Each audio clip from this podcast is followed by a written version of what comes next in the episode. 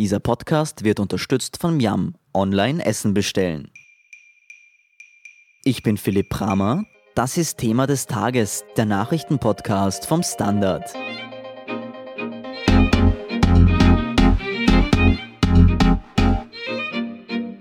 I can't breathe. Ich kann nicht atmen. Das waren die letzten Worte des US-Afroamerikaners George Floyd, als ihm ein Polizist mit seinem Knie neun Minuten lang die Kehle abschnürte und ihn damit mutmaßlich tötete. Der Spruch I can't breathe ist inzwischen zum Motto der Massendemonstrationen gegen Polizeigewalt geworden. Es ist die größte Protestbewegung in den USA seit Jahrzehnten und sie eskaliert immer weiter. US-Präsident Trump droht jetzt mit dem Militär gegen die Demonstranten vorzugehen. Erik Frei vom Standard über die Akteure dieses Konflikts und ihre Hintergründe. Erik, die Proteste dauern jetzt schon eine Woche an. Tag für Tag scheint die Lage weiter zu eskalieren. Gibt es denn Zeichen, dass sich die Lage wieder entspannt? Nein, die gibt es nicht. Man kann davon ausgehen, dass die Proteste weitergehen, weil der Zorn, der ist sicher nicht besänftigt worden, sondern eher noch gestiegen. Und auch US-Präsident Trump tut alles, um eigentlich die Lage zu eskalieren und weiter zuzuspitzen. Das heißt, wir können uns auf weitere schlimme Tage in Amerikas Städten bereit machen. Auslöser für die Demonstrationen war ja der Tod des Afroamerikaners George Floyd. Geht es eigentlich immer noch um ihn?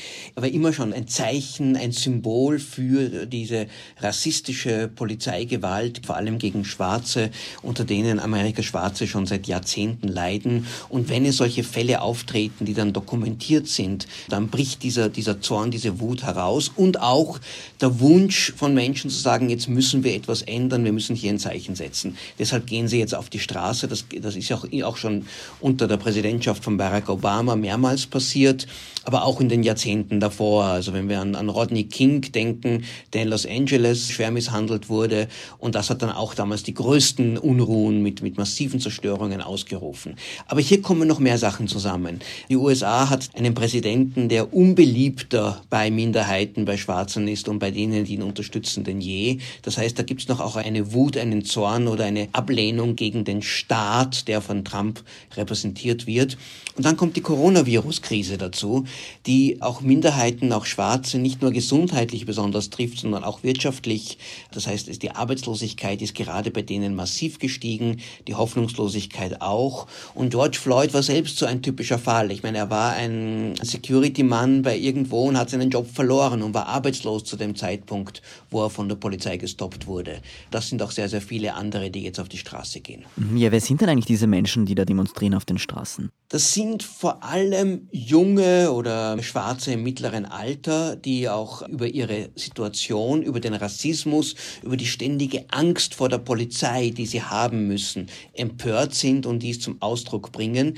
Es sind dann auch wie viele Weiße dabei, die sie unterstützen, Linksliberale, auch Demokraten, Studenten und viele andere, die dabei sind. Und dann gibt es auch einen radikalen Flügel, der eine Art von bisschen wie der schwarze Block bei uns, die das auch hier nutzt, diese Proteste, um ihre Verachtung für den amerikanischen Staat und das System hier zum Ausdruck zu bringen. Und dies auch mit Gewalt. Genau diese schweren Ausschreitungen prägen ja das Bild, das wir im Ausland von den Protesten bekommen. Wie viele gewaltbereite Menschen sind denn unter den Demonstranten? Die große Mehrheit ist nicht gewaltbereit, ist friedlich. Die meisten Proteste laufen auch friedlich ab.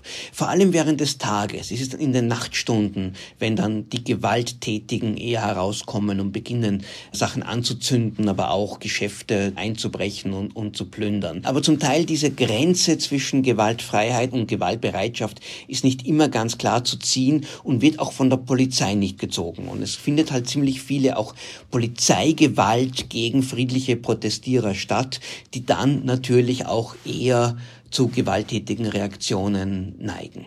Trump spricht ja von Highly Professional Anarchists und will die Antifa als Terrororganisation klassifizieren lassen. Was wissen wir denn eigentlich über diese Bewegung?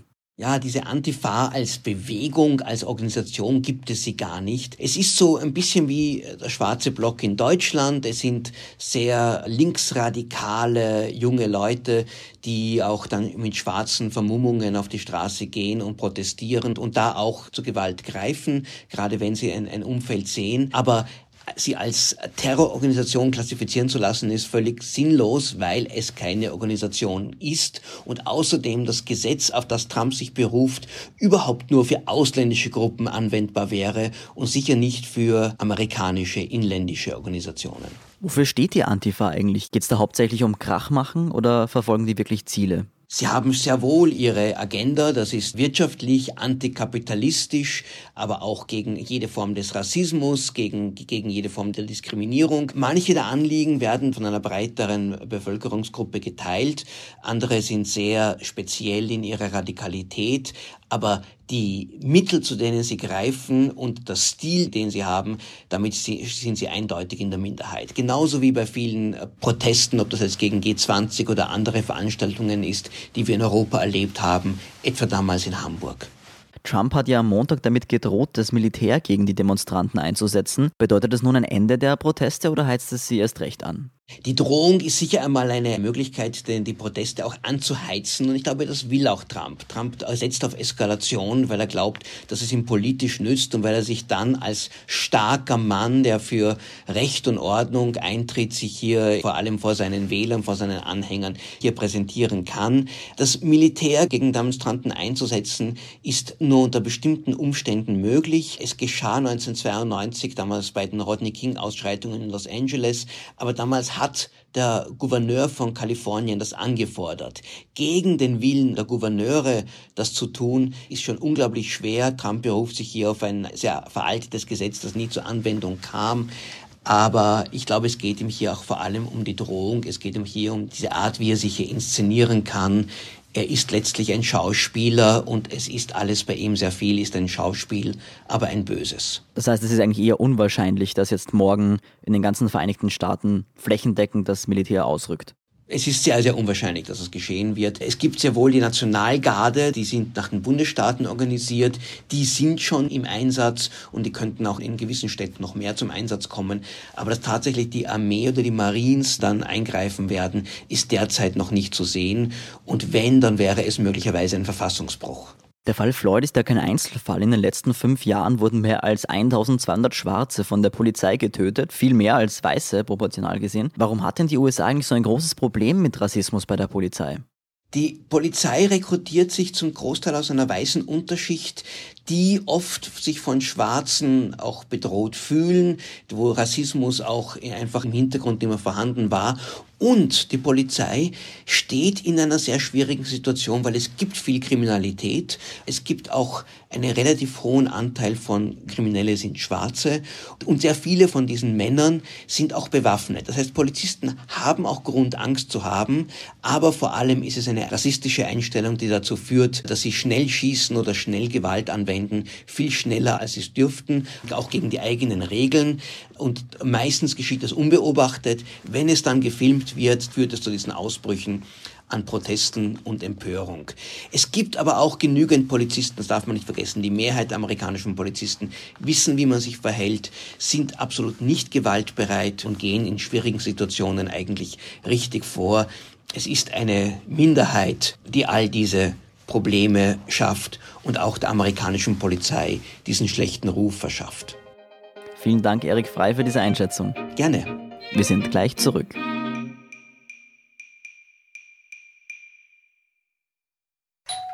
Ah, der Klang, wenn die Leibspeise vom Lieblingsrestaurant ankommt.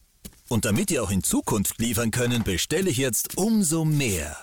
Jetzt heißt es Hashtag Zusammenhalten. Gemeinsam mit dir stehen wir unseren Restaurants bei. Bestell dein Essen online, lass es dir liefern oder hol's vor Ort ab oder kauf Gutscheine. Hauptsache, du unterstützt dein Lieblingsrestaurant. Eine Aktion von Miam. Weitere Infos unter www.miam.at. Und hier ist, was Sie heute sonst noch wissen müssen. Erstens, bei den Protesten in den USA sind in Chicago mindestens zwei Menschen ums Leben gekommen. Details gibt es noch nicht, mindestens 60 Menschen wurden festgenommen. In St. Louis sind laut Polizei vier Beamte von Schüssen getroffen worden. Zweitens, Ende Mai waren in Österreich mehr als 517.000 Menschen arbeitslos. Das ist eine Arbeitslosenquote von 11,7 Prozent. Die Lage hat sich allerdings entspannt. Im Vergleich zu Ende März haben 45.000 Arbeitslose wieder einen Job gefunden.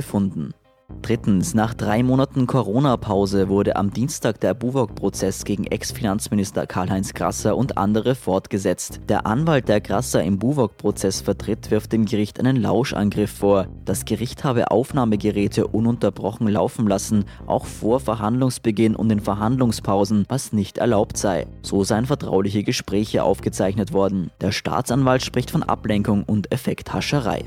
Und viertens, Österreich kann sich offenbar vorstellen, die Grenze nach Italien ab 15. Juni wieder zu öffnen. Das berichtet die italienische Nachrichtenagentur ANSA. Das österreichische Außenministerium bestätigte diese Meldung zunächst nicht. Mehr dazu und die aktuellsten Informationen zum weiteren Weltgeschehen liefert Ihnen wie immer der Standard.at.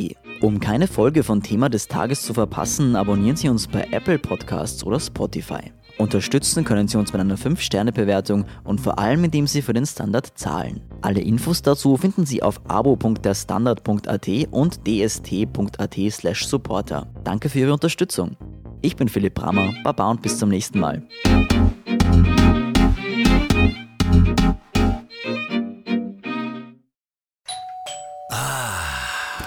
Der Klang, wenn die Leibspeise vom Lieblingsrestaurant ankommt. Und damit ihr auch in Zukunft liefern können, bestelle ich jetzt umso mehr. Jetzt heißt es Hashtag Zusammenhalten. Gemeinsam mit dir stehen wir unseren Restaurants bei. Bestell dein Essen online, lass es dir liefern oder hol's vor Ort ab oder kauf Gutscheine. Hauptsache, du unterstützt dein Lieblingsrestaurant. Eine Aktion von Miam. Weitere Infos unter www.miam.at.